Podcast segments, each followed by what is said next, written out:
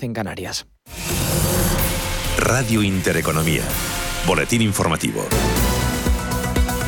¿Qué tal están? Muy buenos días. El gobierno celebra el fin de la huelga de los trabajadores del metal en Cádiz después de que los representantes sindicales hayan alcanzado un principio de acuerdo con la patronal de empresarios del que hoy vamos a conocer más detalles una vez que se haya ratificado. La vicepresidenta primera del Ejecutivo y ministra de Economía, Nadia Calviño, ha celebrado que se haya puesto fin a este conflicto.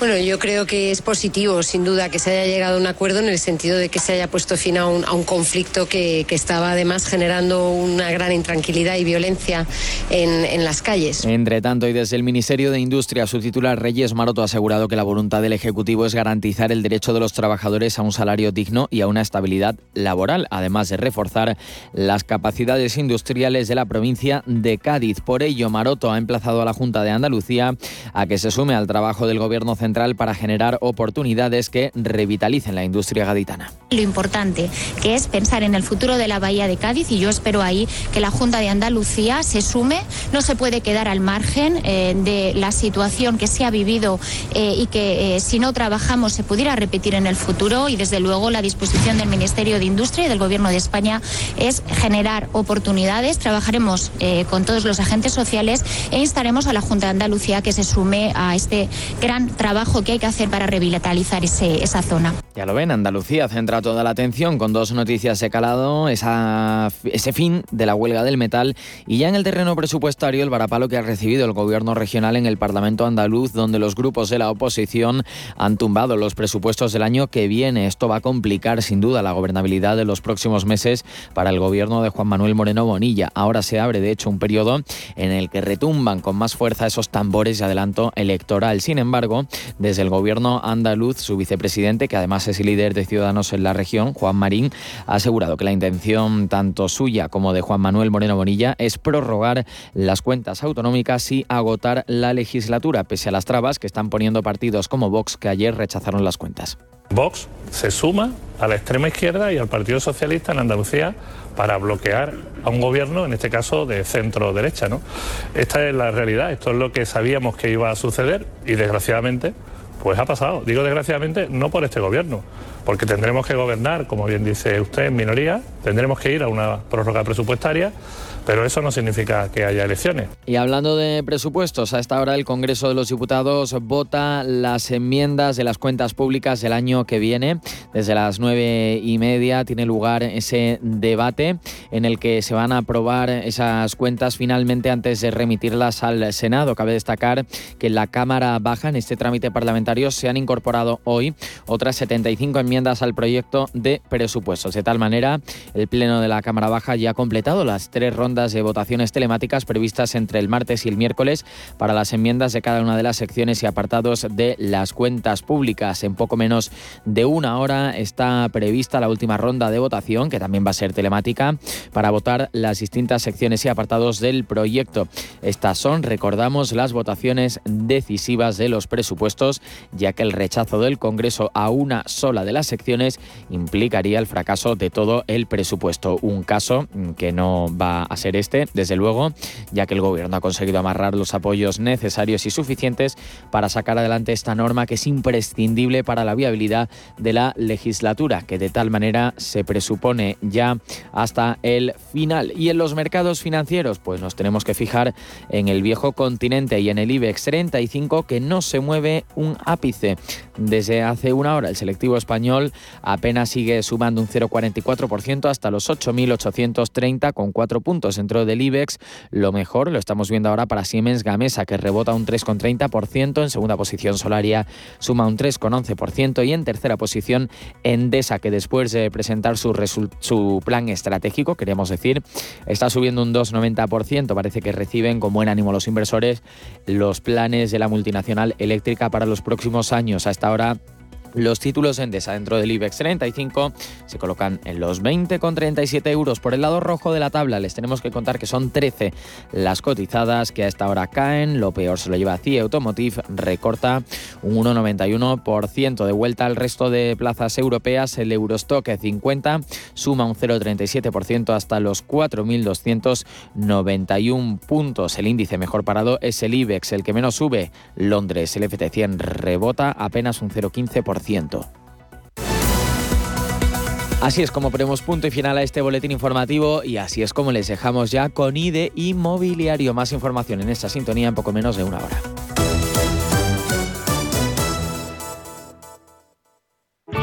Bontobel Asset Management calidad suiza con el objetivo de obtener rendimientos superiores a largo plazo. En Bontobel Asset Management siempre estamos a la vanguardia de las inversiones activas en bonos y acciones. Para más información, entre en nuestra página web bontobel.com barra am. Bontobel Asset Management, su especialista global en fondos de inversión. ¿Le gusta el queso? ¿Y cuidarse? Entonces, disfrute con quesos Lodin, galardonados en premios internacionales como los World Cheese Awards y reconocidos por la Fundación Española del Corazón. Quesos de sabor extraordinario y con menos grasa saturada, cremosos, curados, añejos, todo un placer para el paladar a la vez que se cuida. Consulte su web www.lodin.net.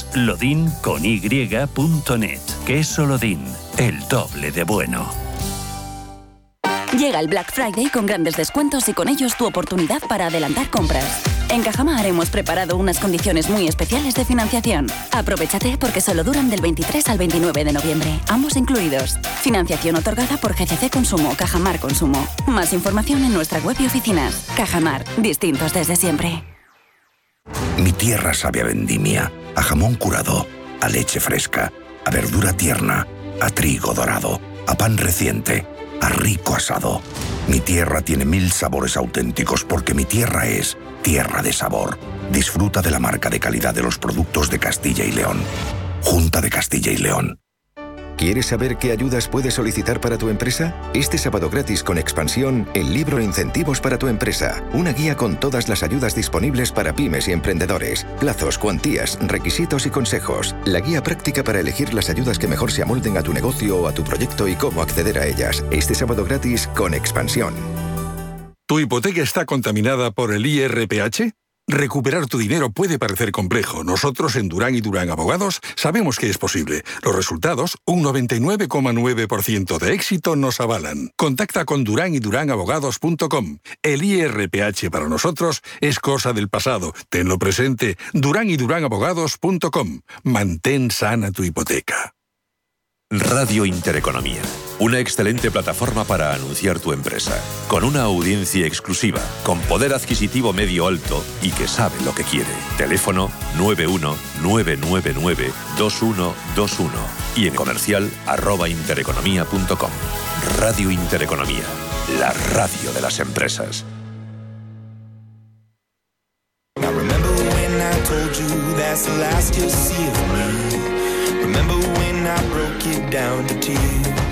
En Capital Intereconomía, con IDE Inmobiliario. Bienvenidos al cambio. Bienvenidos a la innovación.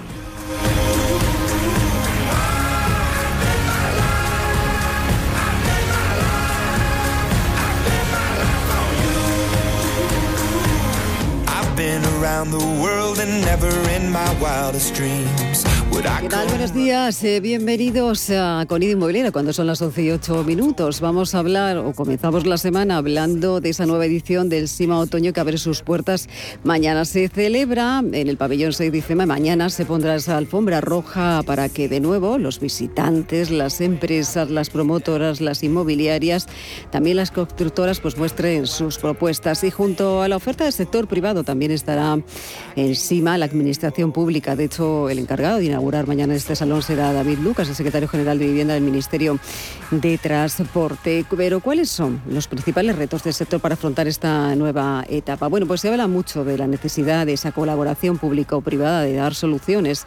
Es una de las asignaturas pendientes que tiene precisamente el sector inmobiliario. Y es que en España, por ejemplo, les ofrecemos un dato, solo tenemos el 2,5% de viviendas de alquiler público. Por ejemplo, el, el Rent también se está presentando como una de las principales tendencias del sector que ha captado pues, la atención de Socimis y de fondos eh, de inversión, algo que puede dar liquidez al mercado y que puede mejorar también la oferta de alquiler, porque en España lo cierto es que hay un desequilibrio aún importante entre propiedad y alquiler. Este es uno de los retos eh, para el futuro, pero también hay otros retos, como es aprovechar esa llegada de los Next Generation que ayuden a dinamizar el mercado y unido también a esa rehabilitación y a la sostenibilidad. Y todo esto pues necesita de que de mucho consenso y de mucho trabajo y lo que o en lo que sí hay consenso es precisamente entre todos, entre ese sector público privado, es que el inmobiliario es un sector dinamizador de la economía española. Este, bueno, es uno de los asuntos que supongo que los que se va a hablar también en el SIMA, pero nosotros también hoy aquí en este programa vamos a hablar de otros asuntos, de por ejemplo, de inversión inmobiliaria, de las nuevas maneras de inversión que hay después de la pandemia. Vamos a conocer cómo han cambiado, nos vamos a acercar también hasta Marbella para saber qué está ocurriendo en ese segmento de lujo y vamos a hablar de esa rentabilidad de los activos, porque parece ser que hay un cambio de paradigma a la hora de invertir. Vamos a dar respuesta a todo esto y mucho más en unos minutos. Comenzamos. En Economía con IDE Inmobiliario.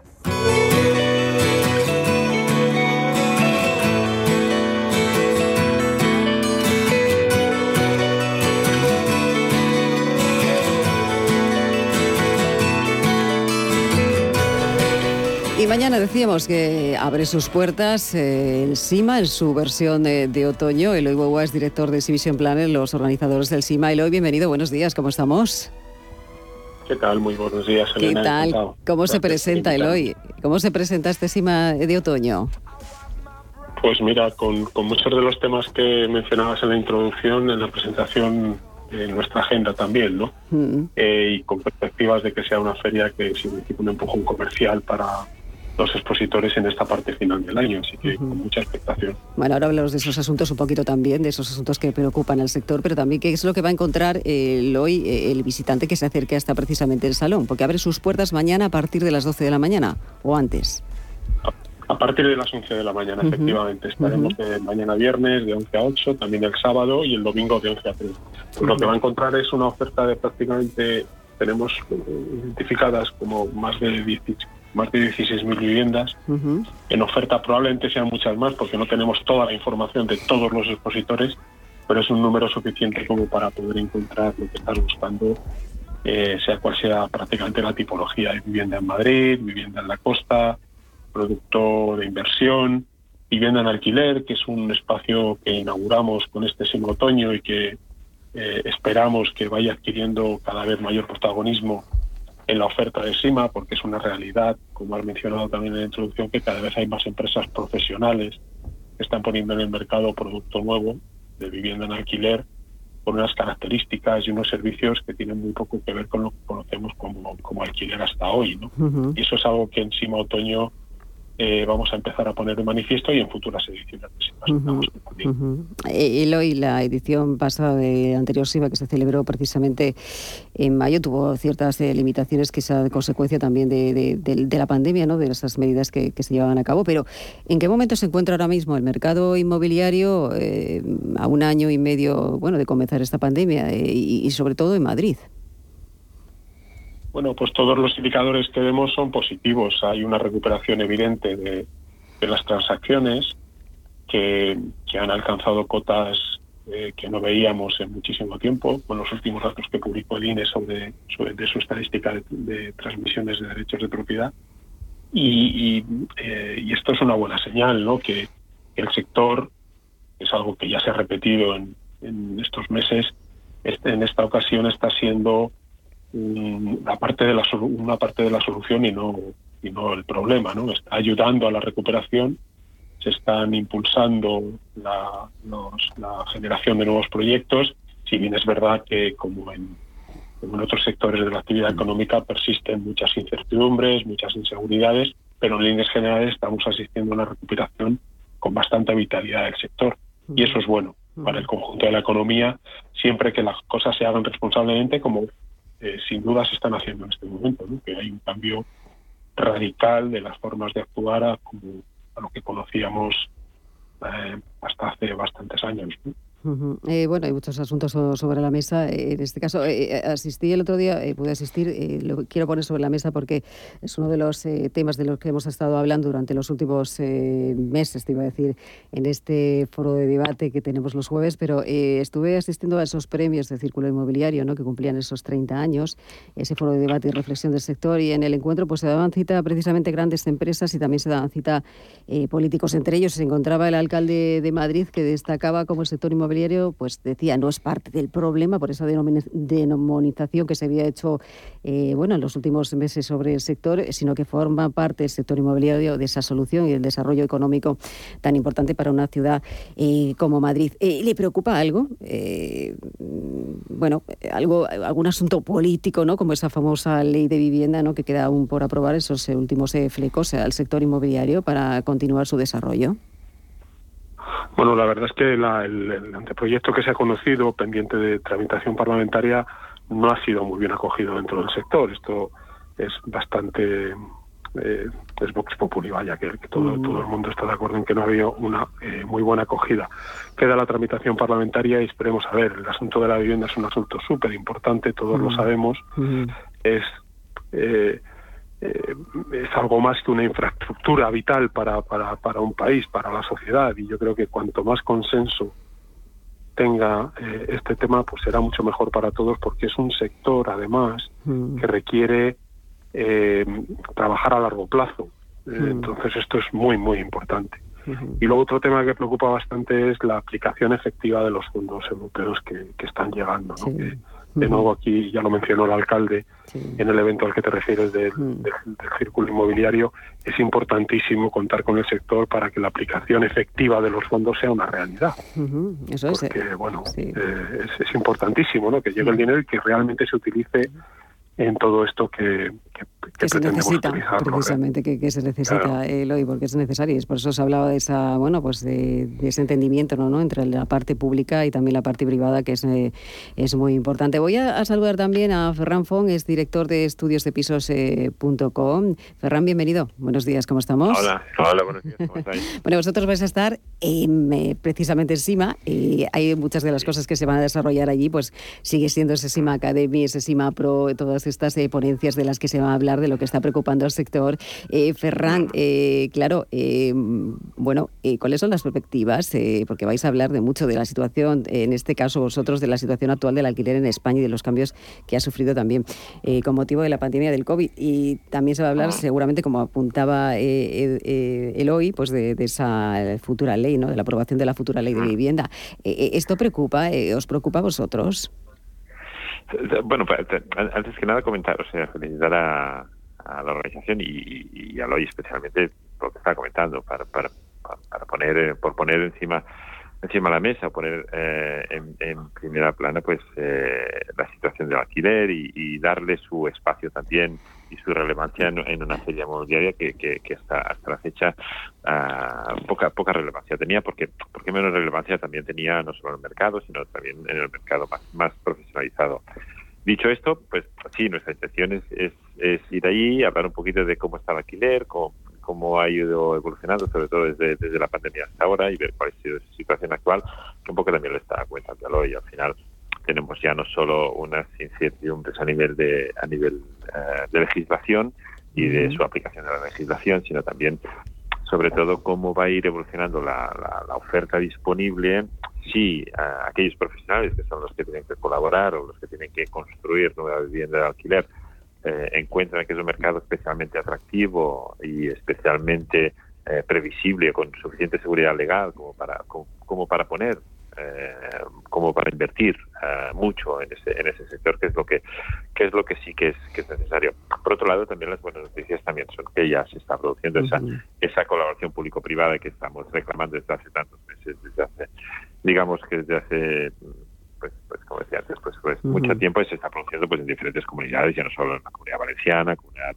uh, comunidad de Madrid, sino también el Ayuntamiento de Barcelona que hace un par de semanas ah, pues anunció ya pues ese digamos esa colaboración del ayuntamiento con, con empresas privadas que, a través del cual va a promocionar pues 4.000 más de 4.500 viviendas Mm. Con lo que eso son buenas noticias, pero independientemente de esto, también he comentado que existen mm. diferentes eh, pues, incertidumbres que tendremos que ir eh, solventando.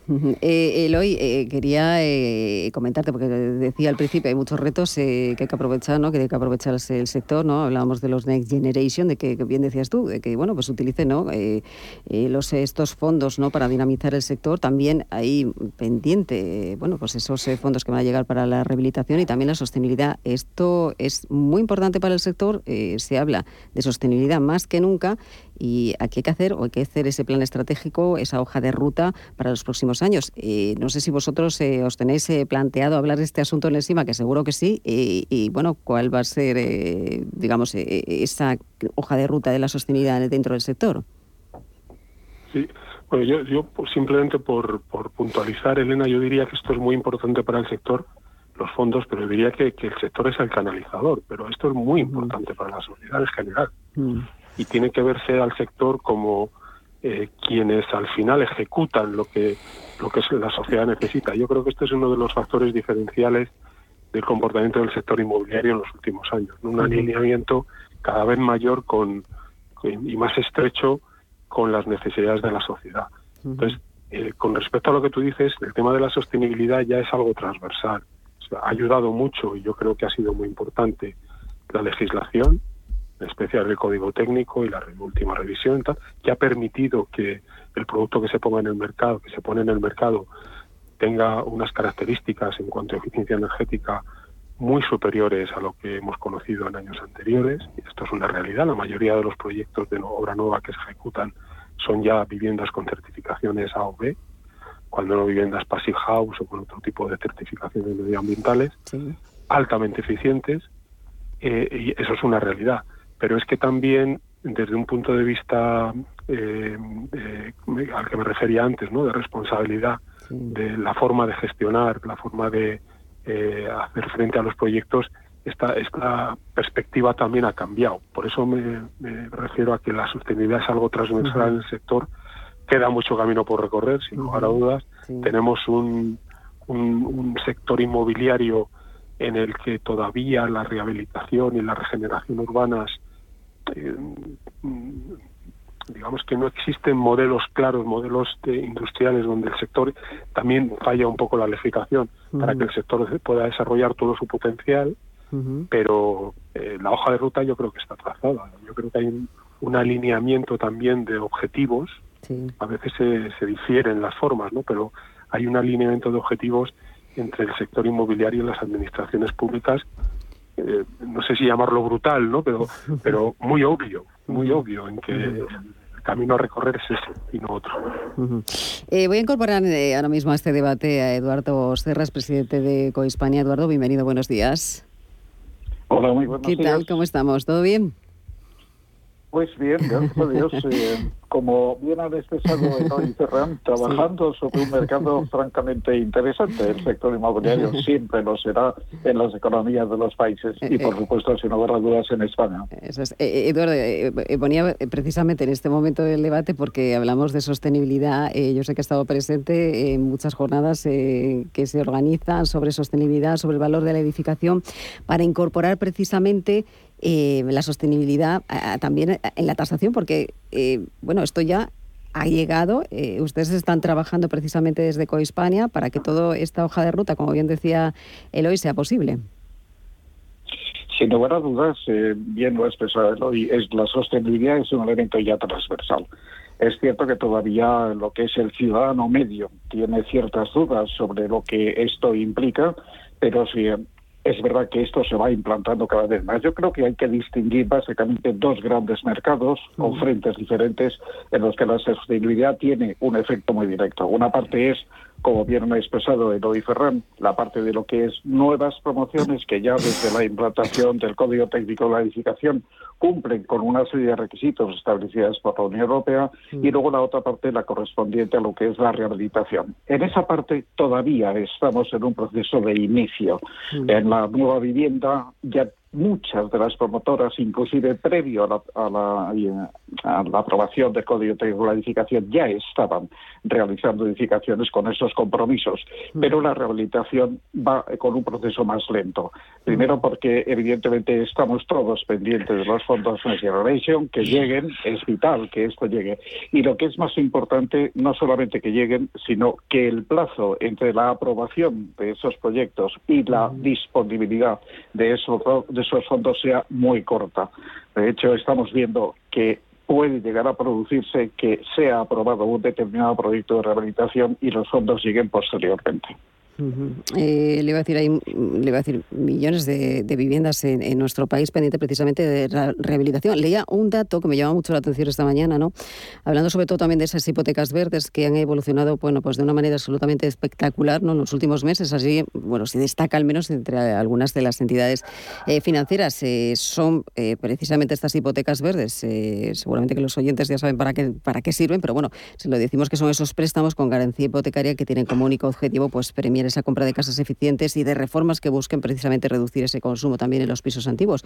Esto venido, eh, eh, le iba a decir, para quedarse, pero ustedes además, eh, Eduardo Cohispania, son la primera sociedad de valoración en España que ha creado un modelo de valoración eficiente para precisamente estas hipotecas verdes. Sí, bueno, eh, el origen realmente de todo esto fue adelantarse a los acontecimientos y empezamos ya hace muchos años hmm. intentando estudiar cómo se podía aplicar el concepto de la sostenibilidad a, la a las edificaciones. ¿vale?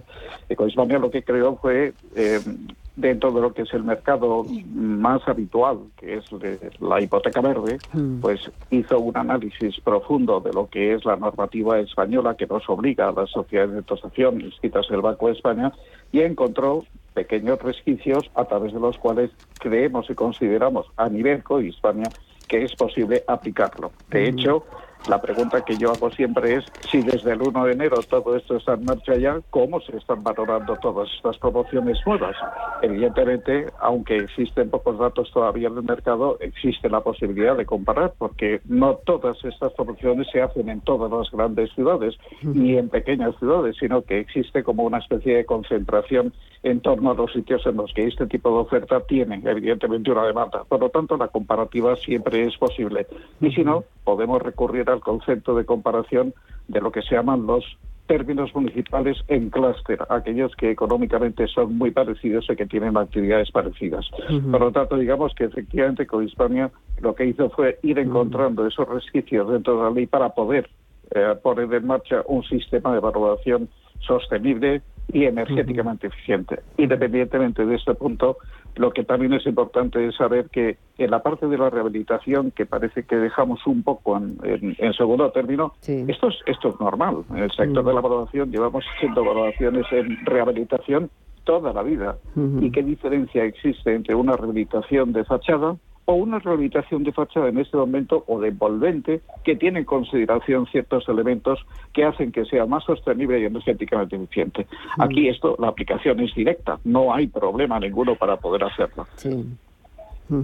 Eh, eh, hablando de la rehabilitación, lo necesario, como bien decíamos, es que lleguen precisamente eh, esos fondos, ¿no? Que es lo que van, bueno, pues va a permitir desarrollar precisamente que se comiencen a realizar este tipo de, obras. Eloy, por meter un, dato más en, este debate, claro, en el, perfil de la persona creo que ha cambiado con respecto al perfil de visitante. Creo que ha cambiado un poquito con respecto al SIMA precisamente de primavera. ¿En qué ha cambiado?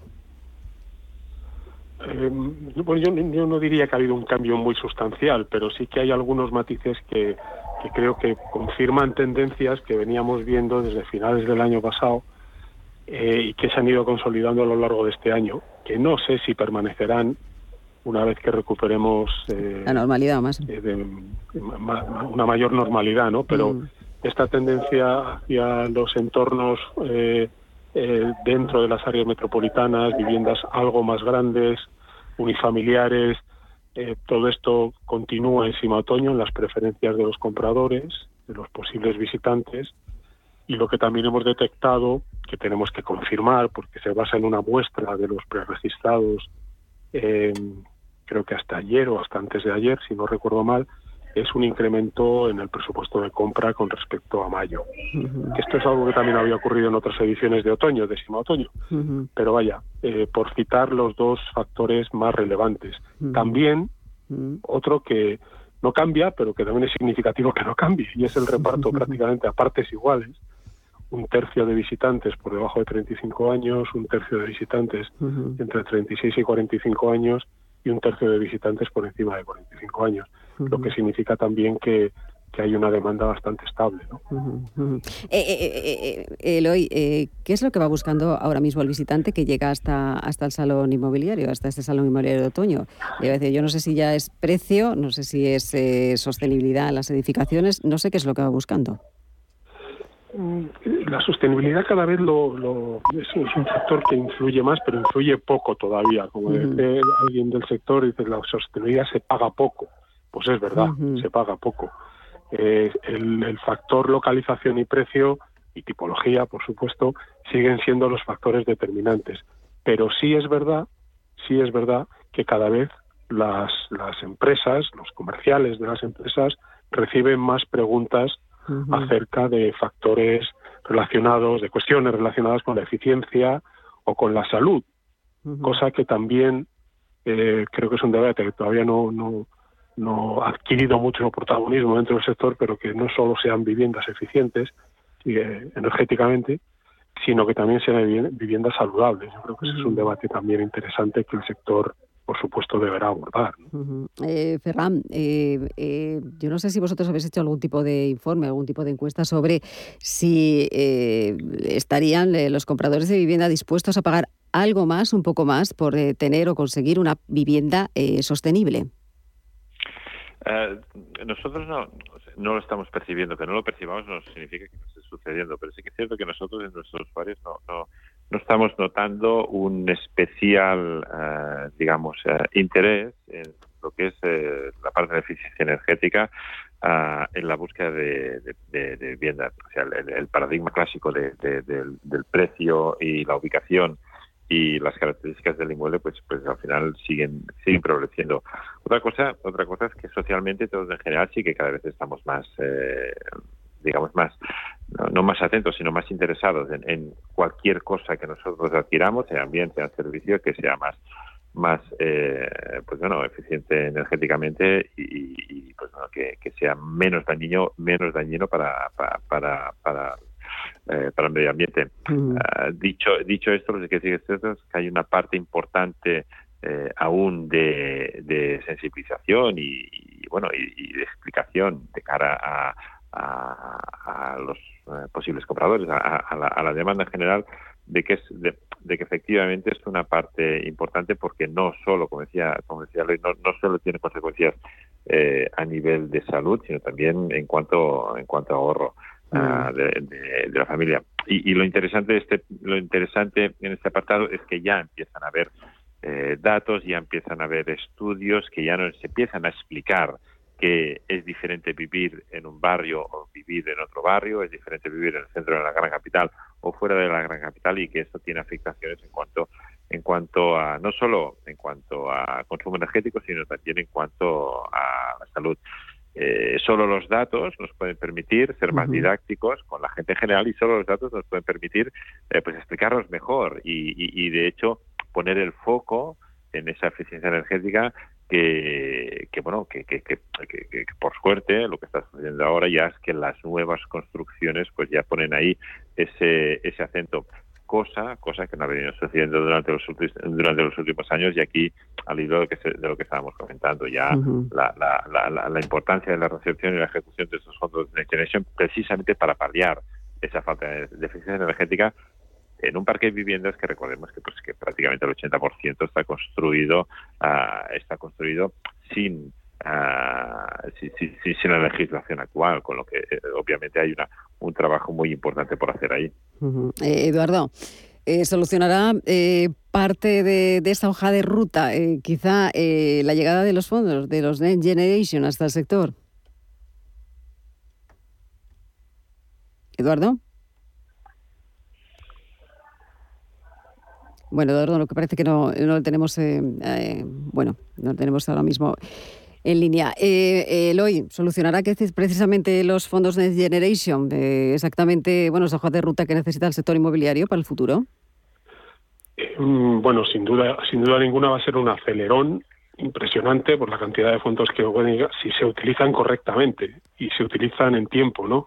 Eh, a este respecto también es importante hacer notar que eh, uno de los factores más importantes para que esos fondos se puedan aplicar a tiempo y se puedan aplicar bien es la necesaria flexibilización de la normativa urbanística, porque hay veces que pensamos que solo es una cuestión de dinero, de que haya presupuesto, pero eh, si la normativa no acompaña, pues corremos riesgos. Entonces, en ese en ese aspecto yo también quiero quiero destacar eh, algunas iniciativas que se están poniendo en marcha por parte de las administraciones en el caso de Madrid, con Madrid Capital, con la, con la introducción de una serie de cambios en las normas urbanísticas, cambios importantes, em, en, la, en la Comunidad de Madrid, con la modificación de la ley del suelo, que ha introducido algunos cambios ya en esa, en esa normativa y con futuras eh, medidas que se van a, a, tomar en este mismo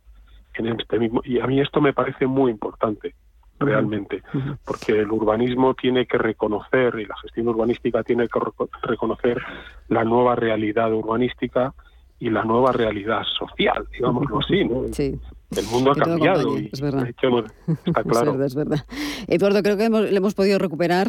Sigues ahí, ¿verdad? Sí, sí, se ha cortado justo en el momento. Justo en, el momento. No sé si ha oído la pregunta. ¿Escuchó la pregunta?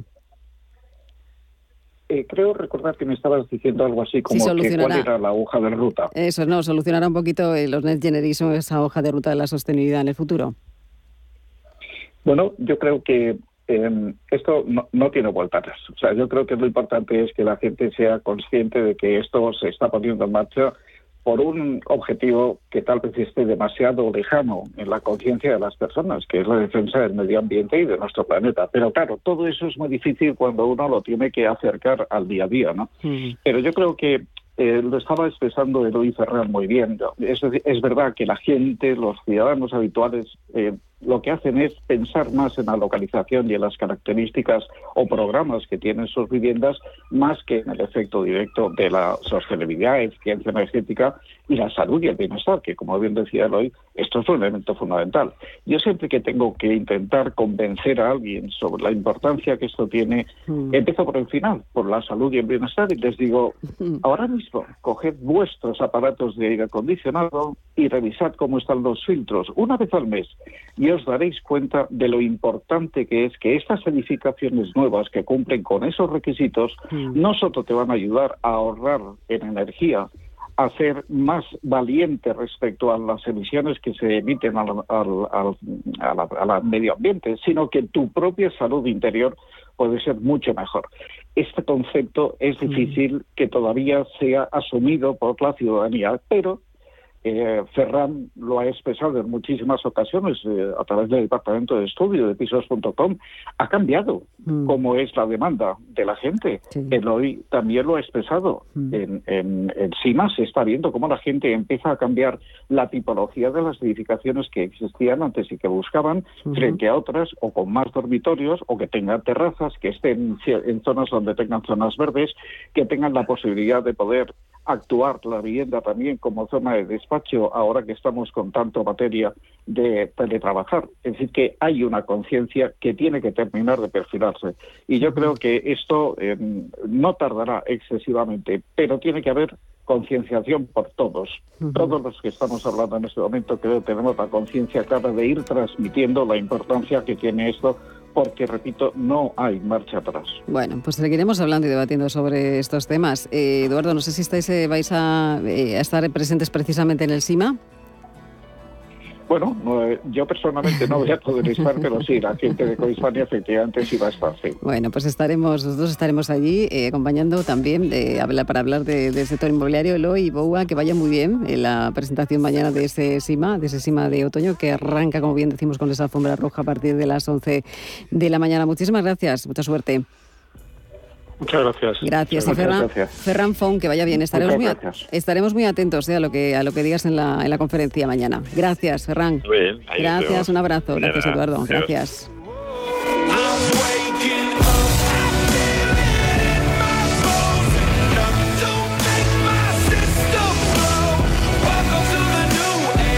La información al minuto, la actualidad al momento. Capital Intereconomía. Desde el Santander queremos decirte que todo lo que hacemos es por ti. Porque tú, porque te. Por ti, porque tú, porque te. Porque tú lo das todo, tú madrugas, tú tienes metas, tú luchas, tú no paras, tú crees en ti, tú porque te gusta lo que haces, te vuelcas, te preocupas, te superas, te implicas, te importa. Santander, por ti, los primeros. Porque tú, porque te. Disfrutar del otoño en el Bierzo y los castaños del Tiemblo, recoger setas en Soria y pasear por los alledos de Segovia, y degustar un rico asado en Valladolid con un buen vino y conocer el románico de Zamora y recorrer el camino de Santiago y surcar las arribes del Duero en Salamanca, y todo con el bono turístico. Este otoño Castilla y León. ¿Y tú, cuándo vienes? Si estás pensando en comprar una casa, entra en cuchabank.es y accede a nuestra oferta hipotecaria. Cuchabank, de tu nueva casa. Si piensas que España es un país y no un Estado multinivel, multiplurinacional o multigaitas, por fin hay debate. Nace un periódico independiente, profesional, en abierto, respetuoso y con valores. Ya era hora. Eldebate.com. La actualidad desde los principios. Invertir en acciones y ETFs con XTB tiene muchas ventajas. No tienes ninguna comisión hasta 100.000 euros al mes. La apertura de cuenta es online, rápido y sencillo. Y tenemos atención al cliente 24 horas al día en español. Más de 300.000 clientes ya confían en nosotros. XTB.es. Riesgo 6 de 6. Este número es indicativo del riesgo del producto, siendo 1 indicativo del menor riesgo y 6 del mayor riesgo. Es mi oportunidad. Voy a salvar la magia. Pero, ¿cómo se salva la magia? A partir de este 26 de noviembre, descubre la magia de Encanto en Cine Yelmo. Hasta en los momentos más difíciles. Hay luz cuando menos la esperas. Consigue ya tus entradas online en nuestra app o en yelmocines.es y disfruta de Encanto en Cine Yelmo. Más de un 20% de los estudiantes universitarios en España necesitan apoyo económico para llevar a cabo sus estudios. En la Fundación La Caixa concedemos becas a estudiantes excelentes con escasos recursos económicos para acceder a estudios de grado universitario. Solo es progreso si progresamos todos. Fundación La Caixa. Si te controla tu móvil. Si te impide publicar en tus redes sociales. Si odia que quedes con tu grupo. Si te prohíbe vestir como quieres. Abre los ojos, porque eso también es un tipo de violencia. Ábrete a una relación sana basada en la confianza y el respeto mutuo. Infórmate en el 012 sobre las señales de control en una pareja. Pacto de Estado contra la Violencia de Género. Comunidad de Madrid.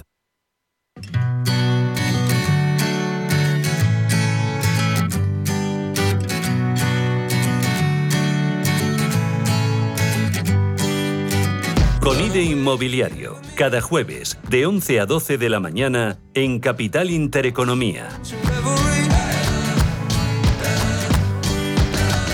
Les hablaba antes de unos premios, ahora le quiero hablar de otros, porque precisamente hablando de la transparencia en el sector, eh, mm, precisamente Ismael Clemente, el consejero delegado de Merlin, recibía, o ha recibido en este caso, ha sido finalista en esa categoría tintero de los eh, premios que otorga eh, cada año la PI, la Asociación de Periodistas Económicos. Bueno, premio muy merecido. Pero seguimos hablando inmobiliario, seguimos hablando esta mañana de un informe que publicaba precisamente FIATBI, porque hablaba de que la inversión extranjera en el mercado residencial eh, apunta que bueno, pues se está recuperando ¿no? y tiene un interés eh, por el mercado español. Y aunque la pandemia rebajó el interés, ahora parece que de nuevo se recuperan posiciones. ¿Y por qué? Bueno, pues entre algunos de esos motivos se encuentran que las viviendas pues tienen unos precios más competitivos si los comparamos con el resto de Europa y porque muchos inversores quieren establecer su segunda residencia en España. ¿Dónde? Pues sobre todo en Madrid, en Barcelona, en Baleares y también en la costa del Mediterráneo. Y esto, bueno, pues se corresponde en gran medida a la vivienda en el segmento de lujo. Saludamos ya a Hugo Bragation, es director de expansión y negocio en Berkshire Hathaway Home Service en Marbella. Hugo, bienvenido, buenos días. Muy buenos días, Elena. ¿Qué tal? ¿Cómo estamos? ¿Bien? Pues mira, aquí sufriendo... ¿Por qué sufrís? ¿Porque hace mal tiempo? No. Una, mañana con frío que son 16 ¿Ah, grados aquí en Marbella. Ay, bueno, pero tenéis solo no, está lloviendo. No tenemos ni una nube hoy, cielo despejado. Bueno, esto no es habitual en Marbella, Hugo, pero bueno, bueno, hay días que vienen así, hay días que vienen con, con, lluvia. Eh, bueno, eh, lo que no viene con lluvia, en este caso viene con sol, son las, eh, bueno, la, estimación ¿no? que, que, se baraja precisamente vosotros porque estáis detectando, no sé si un incremento importante de la demanda extranjera dentro de ese segmento residencial de lujo precisamente en la zona de Marbella. Efectivamente, Elena. Pues durante los últimos seis meses hemos visto, la verdad, un incremento eh, que no habíamos visto en, en, los últimos, en la última década, creo mm. yo. Mm. especialmente dentro del segmento premium, eh, con clientes de alto poder adquisitivo, el 90% de ellos extranjeros, eh, viendo Marbella como un destino, ya sea para vivir a tiempo completo o, a caballo entre sus países de origen, y también como, como destino de inversión para, para invertir eh, capital en, dentro del segmento de, residencial de lujo. Eh, ¿Qué se está fijando precisamente, eh, Hugo, disculpa, qué se está fijando precisamente en las inversiones en este, en, el, inversor extranjero? ¿En qué se está eh, fijando exactamente? Pues está buscando un producto que es relativamente nuevo para el mercado aquí en Marbella de la Costa del Sol, que mm. se llave en mano. Entonces, mm. eh, este, este perfil de cliente ahora lo que, lo que busca es eh, poder eh, encontrar una vivienda, escriturar lo antes posible y poder, literal, venir con sus maletas y, y, utilizar la, la, casa a la semana de, entrar. te iba a preguntar que, claro, quiere venir, quedarse ya, claro, ¿de qué países? Pues bueno, históricamente hablando, eh, la Costa del Sol se ha, alimentado de, compradores eh, especialmente de, los países nórdicos, Suecia, Finlandia, Noruega y Dinamarca. Ahora estamos viendo un incremento de países del Benelux, que es eh, Bélgica, Holanda, Luxemburgo, Centro Europa también Suiza, Alemania y, Austria. Y desde hace, pues esos seis, ocho meses hemos visto un incremento nunca visto de clientes norteamericanos. Nosotros como, como marca Berkshire Hathaway mm. Home Services somos una marca americana con, con base en Estados Unidos, eh, la división inmobiliaria del magnate Warren Buffett, y estamos convencidos de que no solo por eso, sino también porque Marbella se ha convertido en un destino eh, eh referencia a nivel mundial. Eh, ¿Se está centrando exclusivamente en la compra o también en el alquiler?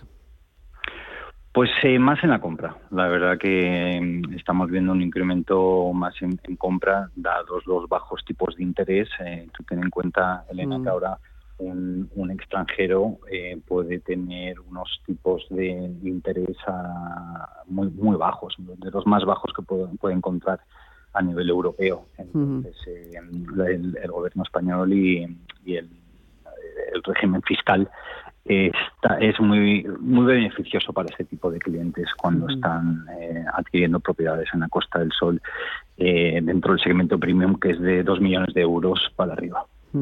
Bueno, vamos a hablar de segmento premium. Me lo has puesto, eh, bueno, precisamente bandeja porque tenemos aquí en el estudio un invitado que es Fernando Menéndez, es consultor de Brigwell Group. Eh, Fernando, bienvenido, buenos días, ¿cómo estamos? ¿Qué tal? Buenos días, Elena. ¿Qué tal todo? Encantado de saludarte y venir aquí y verte en los estudios. Eh, claro, vosotros habéis hecho, sois una consultora, precisamente inmobiliaria, y habéis hecho un estudio sobre cuáles son esas tendencias de inversión en el mercado inmobiliario después de la pandemia.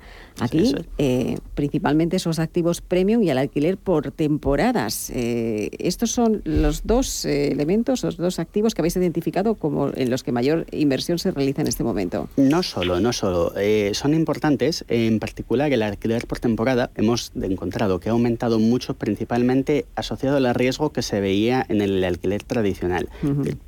Por supuesto, tiene además una rentabilidad más alta. Ahora se está llevando menos el alquiler turístico, el famoso Airbnb que tanto se llevaba antes de la pandemia, lógicamente, pues durante el tiempo del virus se vino abajo. Ahora se está recuperando bastante, pero es cierto que muchas ciudades eh, sacaron normativas bastante restrictivas. ¿no? ¿Eso preocupa al sector de los inversores? No tanto al tener alternativas, como precisamente es esta del alquiler a medio plazo, que es al final uno que no supone un compromiso tan largo que, por ejemplo, ahora con, la, con el cambio que se hizo en 2019 de la ley de arrendamientos urbanos, eh, ahí sí que suponía pues, una gran inseguridad para el inversor, porque si era además una empresa, un propietario, el inquilino le podría renovar hasta siete años el contrato de alquiler sin poder subírselo más allá del IPC y eso sí estaba previamente pactado. Claro, eso en el alquiler de media estancia, de temporada, llamemos, no ocurre. Ahí mm, es un inquilino normalmente pudiente, que viene pues a lo mejor por un máster, un, un, empresario que viene a hacer unos negocios durante una temporada, es un buen pagador y un inquilino solvente.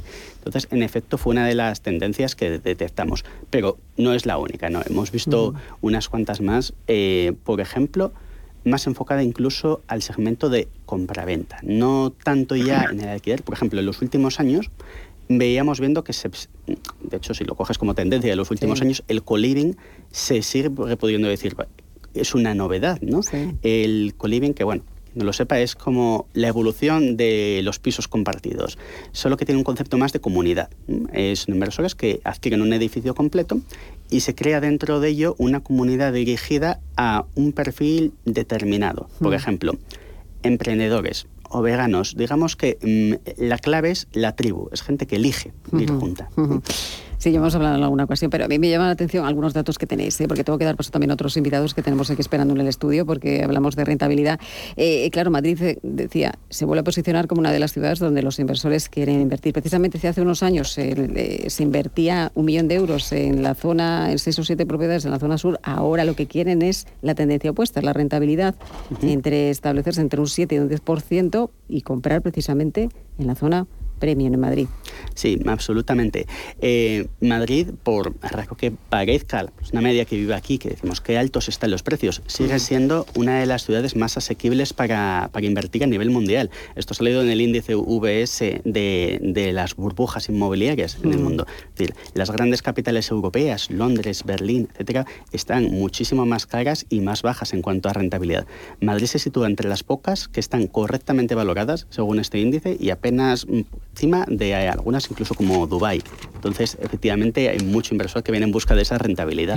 bueno, pues vamos a hablar de rentabilidad, pero en otro segmento muy diferente. Eh, muy diferente porque hablamos de, trasteros. Eh, vamos a saludar a Miguel Ángel Jiménez y a Miguel Ángel Sebastián, son socios de trasterospormadrid.com. ¿Qué tal? Bienvenidos, buenos días, ¿cómo estáis? Hola, buenos días. buenos días, Elena. Eh, la pregunta es, eh, ¿puedo obtener una rentabilidad de un 6% eh, con un trastero, por ejemplo, en la ciudad de Madrid? Sí, por supuesto. esa, es, esa es la rentabilidad que nosotros aseguramos por contrato durante por lo menos dos años. Pero la rentabilidad nosotros llevamos haciendo trasteros más de seis. Y la rentabilidad eh, hasta ahora al menos ha sido superior al 6%, en torno al 8%. Pero nosotros estamos ahí detrás por si acaso alguien eh, no es capaz de alquilarlo, pero nunca hemos tenido ese problema. Eh, se necesita, claro, con este negocio lleváis varios años, ahora más que nunca se, se, demandan este tipo de, de, de, inmobiliario, de, trasteros, porque no sé si es que tenemos muchas cosas en, en, nuestra casa, nos tenemos que deshacer de mucho de lo que tenemos y evidentemente los trasteros es una fórmula para hacerlo y tener en propiedad un inmueble. Efectivamente estamos viendo una tendencia en los últimos años en la cual nos demandan unos nuevos espacios, dado que lo hacemos solo en Madrid capital y hay una necesidad de en las viviendas que suelen ser de espacios reducidos, es una necesidad no es una burbuja, es una necesidad real. Y vosotros facilitáis precisamente ese espacio, eh, compráis precisamente el trastero eh, para venderlo. Solo, solo hacemos venta de trasteros. ¿Se puede gestionarlo? ¿Gestionáis también alquiler? En este caso? En caso para inversores que, quieren comprar para una rentabilidad, como hemos hablado antes, se, les hace directamente el, contrato, lo hacemos nosotros, le damos la opción de que pueda alquilar él o solo alquilamos nosotros. Eh, ¿Dónde tenéis esos, esos activos eh, aquí en Madrid? Pues eh, principalmente tenemos trasteros en Tetuán y en Usera. Ahora mismo estamos haciendo tres promociones de trasteros en Tetuán y todas con zona de carga y descarga. Todas nuestras promociones son con en planta calle, lo que permite una facilidad de acceso y nos permiten también que nos den la licencia de funcionamiento el Ayuntamiento de Madrid. Porque eso, tiene una licencia eh, diferente a, como tú compras el, digamos, el, local, ¿no? Hay que cambiarla. Nosotros compramos el local y hacemos un cambio de uso. El local puede ser un local comercial y nosotros hacemos un local dedicado a trasteros, que es un local, eh, la actividad es industrial. Entonces, eso, para eso tenemos que sacar una licencia de funcionamiento y con esa licencia de funcionamiento que nos concede el Ayuntamiento de Madrid, eh, nos permite el registro de la propiedad inscribirlos como fincas registrales independientes y utilizarlos para vender, para alquilar, para utilizarlos personalmente o para incluso eh, pedir una, una garantía hipotecaria a cualquier entidad financiera, porque es un bien raíz inscrito en el registro de la propiedad. ¿Hay, un mínimo en, cuestión de, metros a la hora de, tener un trastero? No, no. El mínimo que nosotros ponemos son dos metros y medio aproximadamente, es el mínimo. Y van desde, desde, ese mínimo hasta unos 18 metros cuadrados, pasando por todas las medidas disponibles, dado que cada persona necesita un espacio diferente. y, así lo hacemos, con diversidad de espacios. hay mucho interés, hay mucha demanda por eh, eh, tener un particular, por ejemplo, un trastero, o lo quieren más como inversión. Pues yo creo que más es para, para particulares. Particulares porque eso te permite tener organizado el espacio de tu casa y como consecuencia organizar también tu mente y tu vida. Sinceramente, hay mucha gente que les permite que en su casa tengan, eh, eh, aprovechen una habitación que a lo mejor están dedicando a trastero, pues lo utilicen a, a una habitación. Y eso algunas veces te eh, permite incluso, pues eso, organizarte tu vida mucho mejor y no tener que cambiar de casa, porque hay gente que tiene que cambiar de casa porque no tiene espacio suficiente. Si quita los trastos de la habitación y los lleva al, trastero, pues gana una habitación. Eh, yo les quería preguntar, porque claro, me llama la atención, los dos Miguel Ángel, además socios, además de este proyecto, este nuevo proyecto, ¿cómo comienza esta aventura hace seis años y por qué? Pues vimos hace seis años que nos demandaban, eh, llevamos en el sector inmobiliario más de 15 años y nos demandaban este, este tipo de servicios. Mm. Y en una de las naves que compramos, pues em, ahí empezamos la experiencia. Y hasta la fecha nos ha ido muy bien y ahí seguimos. Sí, ¿no? ¿Y qué esperáis del futuro? No sé si la pandemia ha pasado un poco, o sea, bueno, limitado un poco los proyectos que teníais o no, seguís adelante con todo ello. La pandemia no, nos ha afectado eh, favorablemente porque se ha dado cuenta las personas que necesitan más espacio en casa y mm. necesitan organizarse ese espacio. Nosotros lo permitimos con nuestros trasteros. Bueno, pues muchísimas gracias. Tenemos que poner el punto final hoy. Miguel Ángel eh, Jiménez, Miguel Ángel Sebastián, socio de trasteros por Madrid.com. Muchísimas gracias por acompañarnos. También a Fernando Menéndez, director o consultor de Brigel Group. Bienvenido, bienvenido, bien hallado y bueno, esperemos eh, que nos sigas contando todas estas demandas, todas estas inversiones que realizan, eh, se realizan los inversores aquí en nuestro país. Y también a Hugo Bragache, un director de expansión y negocio de Berkshire Hathaway Home Service en Marbella. Hugo, muchísimas gracias por acompañarnos. Gracias, Elena. Gracias, muchas gracias, un placer. Aquí nos despedimos.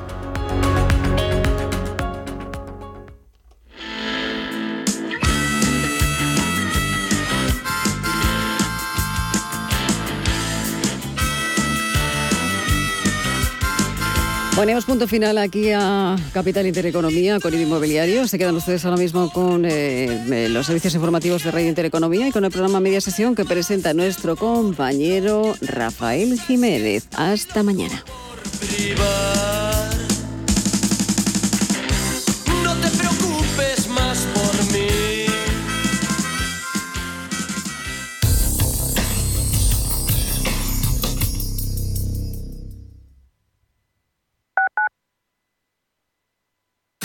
El 30 de noviembre finaliza el periodo voluntario de pago de los impuestos sobre bienes inmuebles y sobre actividades económicas. Recuerde que hasta esa fecha puede domiciliar los recibos de este año. El pago puede realizarse en las entidades financieras colaboradoras o a través de la web madrid.es. Más información en el 010 y madrid.es. Ayuntamiento de Madrid. ¿Tiene dolor de huesos, tendones, músculos? Ha llegado a Madrid Artropos, una terapia exclusiva y natural la termopercusión, un novedoso tratamiento que desinflama, alivia o acaba con los dolores. Con Artropos, adiós al dolor de la forma más natural y duradera posible. Reserve su cita en el 91 457 8047. Primera consulta gratuita. ¿Quieres conocerme? Puedo hacer que te lo pases muy muy bien. Porque estoy amenazada y me obligan a hacer todo lo que tú quieras. ¿O te crees que me gustas? Contra la explotación sexual. Pacto de Estado contra la violencia de género. Comunidad de Madrid. Sintonizan Radio Intereconomía. En Madrid tienes mil tiendas donde comprar. Y también un restaurante al que siempre quisiste ir. Un monumento que estás deseando fotografiar. Y un museo que no te cansas de visitar. Porque cada vez que vienes encuentras mil y una experiencias que hacen tus compras únicas. Madrid, mil y una compras. Comunidad de Madrid. En Restaurante Al Punto disfrutarás de la cocina mediterránea tradicional con una gran terraza climatizada, apta tanto para el verano como invierno, en el prestigioso barrio Conde de Orgaz. Productos de temporada, calidad y tradición se aunan en su carta junto a un servicio distinguido en un entorno inmejorable. Reservas 91 300 1447 o en restaurantealpunto.com. Ven a vernos, te sorprenderás.